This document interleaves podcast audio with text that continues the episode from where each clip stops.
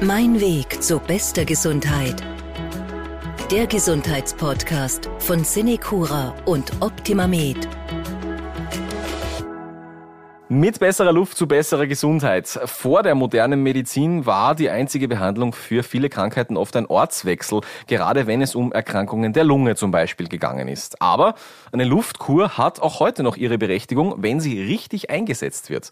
Ich bin Martin Hammerl. Wir sprechen heute über das Thema Luftkur und Heilstollen. Ja, und meine Gesprächspartnerin heute, zugeschaltet online, Dr. Isabella Maringer vom Optima Med Gesundheitsressort Oberzeiring. Schönen guten Tag. Schön, dass Sie die Zeit haben. Freut mich.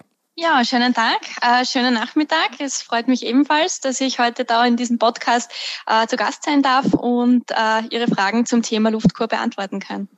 Ja, dann äh, starten wir gleich mit einer grundlegenden Frage, würde ich sagen. Was ist denn eigentlich so der Grundgedanke hinter einer Luftkur? Was sind so die medizinischen äh, Geschichten, die da dahinter stecken? Ähm, also prinzipiell geht es bei der Luftkur oder auch Atemwegskur, wie wir sie nennen, ähnlich wie bei anderen Kurformen. Ähm, einerseits um eine Beschwerdelinderung, also in diesem Fall um eine Verbesserung von Atembeschwerden, ähm, äh, gerade bei chronischen Atemwegserkrankungen. Äh, die Patienten können auch während der Kur dann Energie tanken. Äh, sie bekommen spezielle Therapien zur Gesundheitsförderung und profitieren auch von der geringen Schadstoff- und Allergenbelastung am Kurort. Früher war es ja, wie ich ich in der Einleitung gesagt habe, oft mal wirklich das ja, das einzige Mittel, so zum Beispiel als mehr oder weniger bestes Mittel gegen Tuberkulose damals. Hat das damals auch den Patientinnen und Patienten wirklich geholfen oder war das mehr so, weil man wirklich nichts anderes gewusst hat zu machen damals? Ähm, also diese Frage lässt sich jetzt nicht klar mit Ja oder Nein beantworten, ob es wirklich geholfen hat oder nicht. Ähm, die Wirksamkeit der Luftkur bei der Tuberkulose äh, war unter anderem auch meist abhängig vom Verlauf der Erkrankung. Ähm, bei milden Verläufen konnte durch den Aufenthalt in der Natur, äh, die Ruhe während dem Kuraufenthalt und auch sanfte Bewegung, gesunde Ernährung, ähm, konnte man das Immunsystem unterstützen. Mhm. Äh, wirklich äh, signifikante Reduktion der Todesfälle ähm, wurde jetzt aber durch die, durch die Luftkur nicht beobachtet. Und eigentlich war dann im Verlauf erst durch den Einsatz von Antibiotikern, ähm, dass man deutlich rückläufige Zahlen beobachtet hat. Am Anfang äh, gab es auch äh, zunächst noch äh, Probleme mit der Entwicklung von Antibiotikaresistenzen. Äh, es hat sich im Verlauf dann aber eher dadurch stabilisiert, als jetzt wirklich durch die klassische Kuranwendung. Okay, gut. Das heißt heute, äh, wogegen setzt man Luftkuren heute ein? Bei welchen Erkrankungen ist das sinnvoll Ihrer Meinung nach? Ähm, hauptsächlich geht es heutzutage ähm, um chronische Atemwegserkrankungen wie zum Beispiel äh, Asthma oder COPD, also die chronisch obstruktive Lungenerkrankungen. Mhm. Ähm, das sind eben beides obstruktive Lungenerkrankungen, also auch das Asthma bronchiale, äh, was häufig auch mit Allergien vergesellschaftet ist. Auch Allergiker zum Beispiel mit starken Symptomen, vor allem im Frühjahr, profitieren auch von der Atemwegs- oder von der Luftkur. Weitere Indikationen sind chronische Nasennebenhöhlenentzündungen, äh, auch immer wiederkehrende Infekte der Atemwege, der oberen Atemwege. Äh, als Beispiel da zum Beispiel chronische äh, Bronchitiden oder auch Lungenentzündungen, die man da nennen kann. Ja, ich glaube, da fühlen sich äh, viele Leute gerade angesprochen. Äh, wir nehmen diesen Podcast gerade zur besten Allergiezeit auf, sozusagen. Ja, ich glaube, da wünschen sich gerade viele ein bisschen Erleichterung. Wenn wir uns das heutzutage dann anschauen, so den Ablauf von so einer Luftkur, wie ist das, äh, wie ist das normalerweise aufgebaut? Lege ich mich da wirklich einfach hin und lasse die gute Luft wirken oder äh, wie funktioniert das heutzutage? Ähm, also prinzipiell, wenn ich da kurz ein bisschen ausholen darf, weil es äh, auch immer wieder bei uns Frage ist, ähm, erfolgt einmal die Antragsstellung, also wie man überhaupt zu einer, zu einer Luftkur kommt, ähm, wird eben durch den Haus- oder Lungenfacharzt ein äh, Kurantrag gestellt. Mhm. Äh, dann braucht es die Bewilligung eben des Versicherungsträgers für die Atemwegskur und dann wird mit der Gesundheitseinrichtung ein Termin für den dreiwöchigen Aufenthalt vereinbart. Äh, am Anreisetag äh, erfolgt dann ein ausführliches Anamnesegespräch, eine ärztliche Untersuchung, äh, eine Erstuntersuchung, ähm, eine Begrüßung, wo auch das Kurhaus vorgestellt wird, die Gepflogenheiten und man eben auch über die Therapien aufgeklärt wird. Es wird dann auch geprüft, ähm, ob es Kontraindikationen zum Beispiel Beispiel für bestimmte Therapieanwendungen oder auch Stolleneinfahrten gibt. Ähm, dann ist es so, dass ab dem Tag nach der Anreise, also ab dem äh, zweiten Kurtag ähm, täglich Therapien stattfinden, und zwar immer am Vormittag als auch am Nachmittag. Ähm, bei uns im Gesundheitsressort Oberzeiring bedeutet das dann konkret, dass man täglich in unseren Heilstollen einfährt. Äh, das findet immer in der Früh statt und anschließend gibt es dann eine Inhalationstherapie. Das ist da bei uns im Haus, ähm, sind das Kochsalzinhalationen. Ähm, dann ist man meistens ähm, frühen äh, Vormittag oder mittleren Vormittag mit diesen äh, Standardtherapien, die täglich stattfinden, fertig. Äh, zur Stolleneinfahrt konkret ist es so, dass die Aufenthaltsdauer dort 60 Minuten beträgt und ähm, im weiteren Verlauf nach den Inhalationen finden zusätzliche ergänzende Therapien statt. Ähm, da Beispiele zu nennen, das ist Atemgymnastik zum Beispiel, Ausdauertraining, Krafttraining, auch Gymnastik. Äh, die Patienten bekommen auch ergänzend Massagen und Mooranwendungen, also ähm, Medizinalmoor. Und die Patienten haben selbstverständlich zwischendurch dann auch immer wieder Zeit, um sich in der Natur zu bewegen und äh, um von der schadstoffarmen beziehungsweise auch allergenarmen Luft am Kurort profitieren zu können.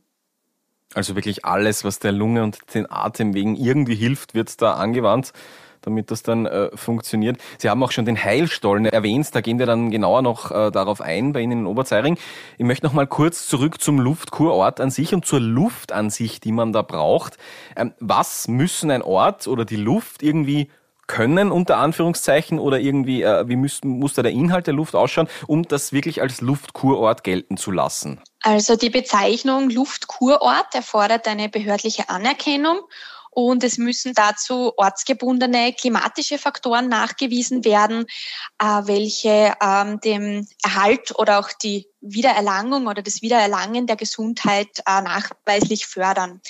Und da geht es unter anderem um Punkte äh, betreffend die Luftqualität, die Pollenbelastung oder Allergenbelastung, mhm. die Anzahl der Sonnenstunden, die Nebeltage im Monat und auch den Unterschied zwischen Tages- und Nachttemperaturen. Also das sind so diese Kriterien, die da eine Rolle spielen. Gut, das heißt, das ist wirklich behördlich geprüft. Da kann nicht einfach jede Ortschaft daherkommen und sagen, so, wir sind jetzt Luftkurort. Da muss wirklich gemessen werden und alles genau angeschaut werden. Genau, genau, ja. ja. Wo sind wir da unterwegs in Österreich ungefähr? Ist das verteilt über, übers Land oder ist das eher, dass man sagt, das ist eher in den Bergen oder wie schaut es da aus? Ähm, also es gibt da eine offizielle Liste von der Zentralanstalt für Meteorologie und Geodynamik und ähm, da ist, äh, sage ich jetzt einmal, ganz der Westen von Österreich äh, nicht vertreten. Aber um jetzt da ähm, Zentralösterreich einige ähm, Beispiele zu nennen äh, wären Ortschaften wie zum Beispiel Bad Mitterndorf, Bad Aussee, Asbach, Kötschach-Mauten, Zell am See oder auch Bad Eisenkappel. Also das wären jetzt nur einige wenige Beispiele. Gut, das heißt im besten Fall, wenn so eine Luftkur funktioniert, ähm, was, äh, was erleben die Patientinnen und Patienten dann? Welche, welche Effekte stellen sich da ein? Also zu Beginn der Kur ähm, definieren die Patienten in der Regel ähm, persönliche Ziele, was sie ähm, erreichen möchten. Und viele Patienten möchten einfach im Alltag wieder besser zurechtkommen, mhm. äh, zum Beispiel Beschwerden bei geringer Belastung verbessern, äh, Medikamente in der Dosierung oder überhaupt äh, reduzieren, dann weniger häufig an Atemwegsinfekten erkranken. Ähm, also diese Ziele sind dann oft sehr unterschiedlich auch definiert. Ähm, die Ziele, die die Patienten sich äh, setzen, werden zum Großteil auch erreicht. Und diese erzielten Fortschritte werden einerseits ähm, durch das subjektive Empfinden des Patienten und andererseits auch durch die Durchführung einer Lungenfunktionsmessung dann überprüft. Also einerseits ähm, eben diese subjektive Empfindung und andererseits auch, was äh, ist an dieser subjektiven Empfindung auch objektivierbar. Und vor allem Patienten, die regelmäßig für eine Atemwegskur zu uns kommen und in den Stollen einfahren, ähm, berichten meist über eine deutliche Besserung der Atembeschwerden über einen Zeitraum von mehr mehreren Monaten, zum Teil äh, sogar äh, bis zu mehreren Jahren äh, und sagen, dass sie oft dann erst wieder kurz vor der nächsten Kur eine Verschlechterung der Atembeschwerden eigentlich merken. Gut, also da geht es wirklich viel auch um Lebensqualität, einfach, dass die Leute dann leichter und besser auch atmen können, um es jetzt mal ganz einfach zu sagen. Das ist ja eine schöne Geschichte dann wirklich, ja. Genau, genau, ja, definitiv. Gut, dann schauen wir uns ihn genauer an, diesen Heilstollen, den wir heute schon ein paar Mal gehört haben, der sich bei Ihnen in Oberzeiring befindet. Ähm, was ist ein Heilstollen eigentlich? Was hat mein Körper davon, wenn ich da drinnen bin? Weil, wie speziell ist da die Luft drinnen? Das würde mich jetzt interessieren. Also die Luft in unserem Stollen ist äh, einerseits nahezu allergen- und feinstaubfrei. Die Temperatur im Stollen beträgt plus 8 Grad Celsius und äh, das führt vor allem im Bereich der Schleimhäute zu einer verbesserten Durchblutung äh, unter anderem auch in Verbindung mit einer sehr hohen Luftfeuchtigkeit von äh, circa 95 bis 100 Prozent. Und diese Kombination äh, der niedrigen Temperatur und der hohen Luftfeuchtigkeit äh, hat eine stark schleimlösende Wirkung, äh, da sich bei der Einatmung die kühle Luft erwärmt und dann in der Lunge mit dem Gewebe reagiert, sodass dann der Schleimhaut äh, wiederum Flüssigkeit entzogen wird, mhm. also Sekret oder Schleim und äh, damit kann dann ähm, vermehrt eben Schleim abgehustet werden und erleichtert dann die Atmung auch in weiterer Folge. Äh, hinzu kommt, dass die CO2-Konzentration im Stollen erhöht ist, was zu einer Vertiefung der Atmung führt und diese eben genannten positiven Aspekte, ähm, diese schleimlösenden Aspekte verstärkt und unterstützt. Und ein weiterer positiver Effekt äh, ist äh, auf den erhöhten Radongehalt zurückzuführen. Äh, und zwar bewirkt der bei vor allem bei Allergikern oder ähm, Asthmatikern, äh, bei allergieassoziierten Asthma, äh, wirkt es desensibilisierend, äh, quasi zu einer Abschwächung äh, von allergischen Reaktionen. Sie haben heute schon kurz das Stichwort mal erwähnt. Ähm, ich möchte noch mal kurz darauf eingehen. Kontraindikationen. Gibt es auch medizinische Gründe, warum so eine Luftkur oder der Heilstollen vielleicht im Speziellen für mich nicht geeignet ist, wenn ich mich da, äh, wenn ich ihn da nicht besuchen sollte? Ja, es gibt äh, einige gesundheitliche Aspekte, die beachtet werden müssen. Schwangere zum Beispiel sollten eben wegen dem zuvor genannten erhöhten Radongehaltes nicht in den Stollen einfahren. Und ebenfalls wird auch Krebspatienten und äh, Patienten mit einer nicht eingestellten Schilddrüsenerkrankung, also hauptsächlich bei der Schilddrüsenüberfunktion mhm. oder mit dem gleisten Blutdruck von einer Stolleneinfahrt abgeraten werden. Äh, gut eingestellte Schilddrüsenerkrankung oder auch ein medikamentös gut eingestellter Bluthochdruck äh, wären da allerdings kein Problem.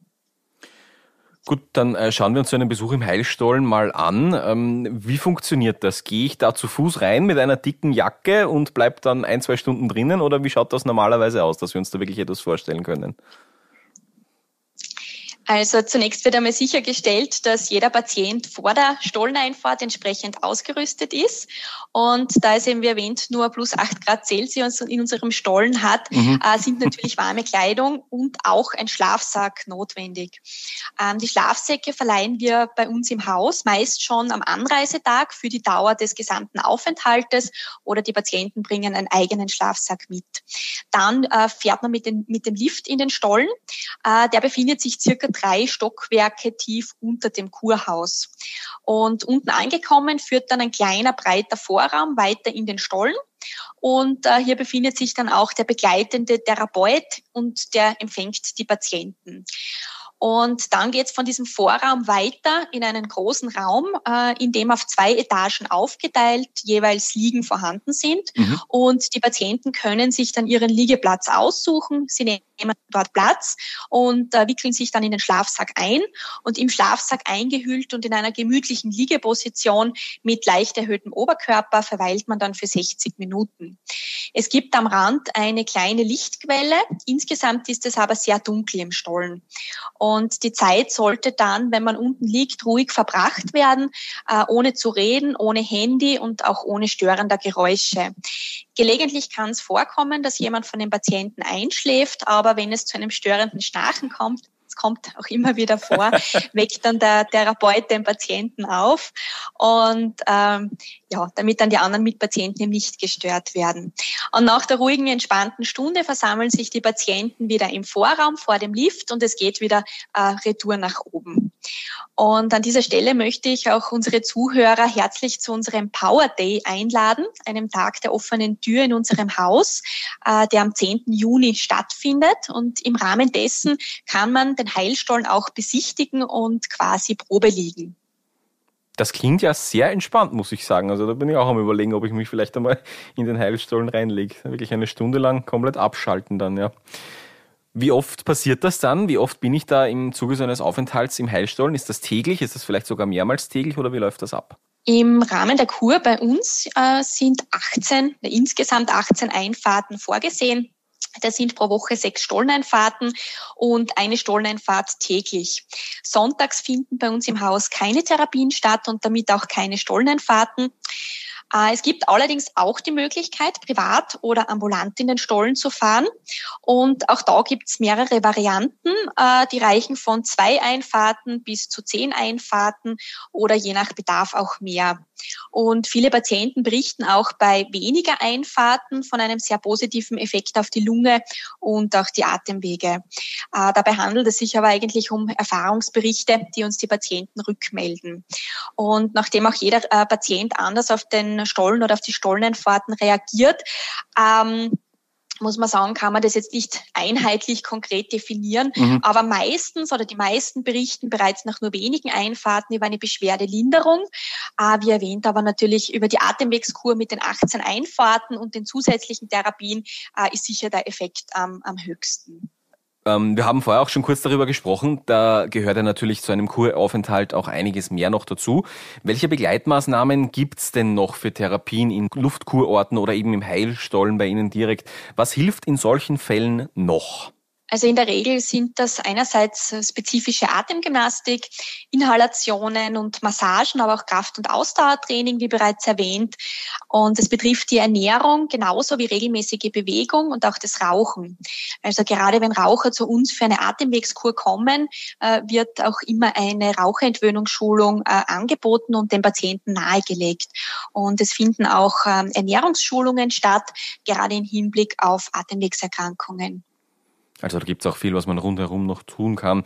Ja, und da äh, möchte ich noch mit einer äh, Frage zum Schluss hier anschließen. Wenn ich jetzt den Heilstollen nicht besuchen kann, aus welchen Gründen auch immer, ja, ich kann ja natürlich nicht das ganze Jahr über im Heilstollen sitzen, gibt's das äh, irgendwie auch in kleinerem Maß für zu Hause? Kann ich diese Effekte irgendwie nachstellen für daheim? Also derselbe Effekt wie im Heilstollen lässt sich äh, jetzt sehr schwer nachahmen, okay. Äh, vor allem auch wegen der speziellen Zusammensetzung äh, der Luft im Stollen, aber selbstverständlich gibt es genügend genügend Maßnahmen, die jeder selbst zur Unterstützung seiner Gesundheit und einer besseren Atmung beitragen kann. Und es wären zum Beispiel ähm, das Thema mit dem Rauchen aufhören, regelmäßig Sport betreiben, vor allem auch an der frischen Luft. Gerade regelmäßiger Ausdauersport kann eine große Unterstützung von Atemwegserkrankungen bewirken. Und außerdem wird dann auch das Immunsystem dadurch gestärkt und die Infektanfälligkeit nimmt ab. Auch eine gesunde, ausgewogene Ernährung, genügend Schlaf, ausreichendes Trinken sind allgemeine Gesundheitsmaßnahmen, die auch die Lunge stärken. Sehr gut. Das also als Unterstützung. Ja, für alle Menschen, die uns gerade zuhören, die mit der Atmung zu kämpfen haben. Es gibt Orte, wo Ihnen da gerne geholfen wird. Vielen Dank an meinen Gast heute, an Dr. Isabella Maringer vom Optima Med Gesundheitsressort Oberzeiring. Dankeschön. Sehr gerne. Vielen Dank. Ja, und an unsere Zuhörerinnen und Zuhörer, bleiben Sie gesund.